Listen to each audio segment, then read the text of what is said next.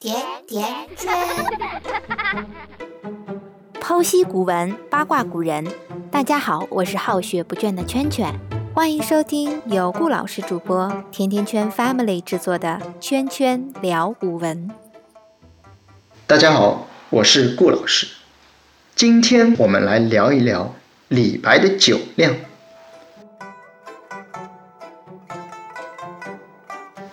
诗仙李白，人们也称酒仙。想必在大家心中，他是非常爱喝酒、能喝酒的。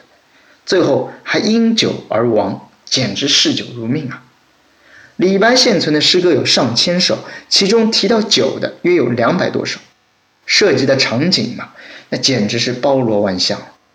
他得意时喝，失意时也喝；一个人时喝，一帮人时也喝。想念基友时喝，重逢基友时也喝，在酒楼喝，在妓院喝，在家里喝，在宫廷里也喝，反正只要有酒，他哪儿都能喝。但是，李白真的如他所写的那么能喝吗？今天我们就一起来爬一爬李白的酒量到底有多大。老规矩，我先来念段诗歌。《饮中八仙歌》节选，杜甫。李白斗酒诗百篇，长安市上酒家眠。天子呼来不上船，自称臣是酒中仙。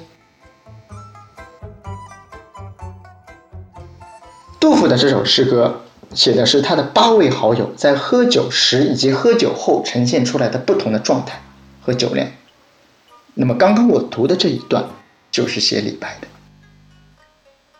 第一句：“李白斗酒诗百篇。”李白喝完一斗酒后能作诗百篇。那么问题来了，这一斗酒到底是多少呢？我们通过研究，在《公羊传》发现了一个记载：“雄帆不熟，公怒以斗击而杀之。”这斗啊，其实就是喝酒的杯子。能够随手抓起来扔人，你想肯定大不到哪里去。我们又看到《史记·项羽本纪》中有另外一段记载：刘邦从鸿门宴上逃走时，对张良说：“我持白璧一双，欲献项王；玉斗一双，欲献亚夫。”玉斗就是酒杯了。刘邦既然能把白璧和玉斗这四件东西都揣在身上，可见。这斗其实并不大。我们再来看酒，古代的酒度数很低的，唐宋时期没有蒸馏技术，酒大多是发酵后直接过滤的发酵酒，度数几乎就在三度到十度之间，跟现在的我们喝的啤酒差不多，所以经常会误以为古人很能喝，这都是假象。比如说《水浒传》中。在景阳冈上喝了十八碗酒的武松，如果我是放在今天，这五十二度的白酒，十八碗下去，你说武松还要打呼吗？早就进医院了。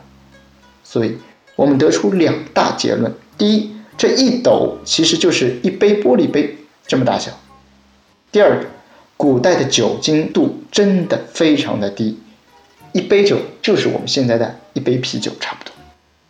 而且也很有意思。有兴趣的同学可以去翻一翻李白的诗歌，你会发现，尽管上面有两百多首提到了他喝酒，但是却没有一句是写他喝了多少的。哎，我们还是从杜甫的这篇诗中才略知一二。所以呀，欲盖弥彰。我们经常说啊，一个人什么不行，他就把这件东西给隐藏住，不会写出来。那么是时候揭露真相了。在这篇《饮中八仙歌》中啊，其实杜甫写到了他的其他很多好友，比如说啊，如阳三斗始朝天，胶水五斗方卓然，左相日新费万钱，饮如长鲸吸百川。哎，什么意思？大家可能没听懂，就是说有个人啊，喝了三斗酒，三杯啤酒，赶去见天子了；有的人喝了五斗酒后方卓然，仍然可以怎么样，非常的。飘然潇洒。至于还有一些人怎么样，饮如长鲸吸百川，这喝酒喝起来就像长鲸吸百川一样，啊，海量。那么唯独他刚刚写到李白那两句“李白斗酒诗百篇”，关键是后面那一句啊，“长安市上酒家眠”，也就是说，李白他喝了一杯啤酒，一斗酒，就怎么样，醉了，就睡了。看到这里，我相信你已经跟我得出了一样的结论：李白的酒量非常的差。明明沾一点酒精就会醉，他却装出一副很能喝的样子，所以让人误以为他是酒中仙。其实皇帝叫他上船来陪他作诗啊，他就说：“哎，我是酒中仙，不来不来。”其实是他已经醉得走不动路了呀。所以后面两句你们刚听了吗？天子呼来不上船，自称臣是酒中仙。其实他是想掩盖住自己已经喝的不行了。也许已经在酒店里吐完后长眠了，长眠不太好，短眠吧。他这一骗就骗了我们现代人几千年啊！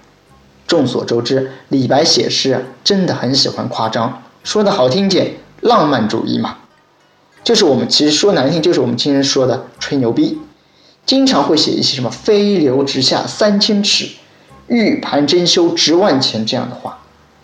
哼，看来。这位诗仙也把他自己的酒量一样吹上了天。好了，今天我们就聊到这里。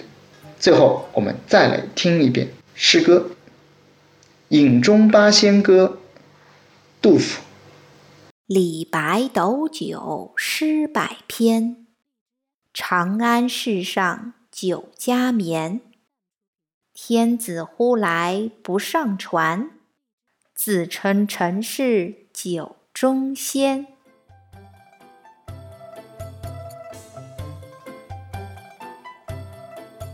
关注微信公众号“甜甜圈伐木累”，做有趣的爹妈，养会玩的娃。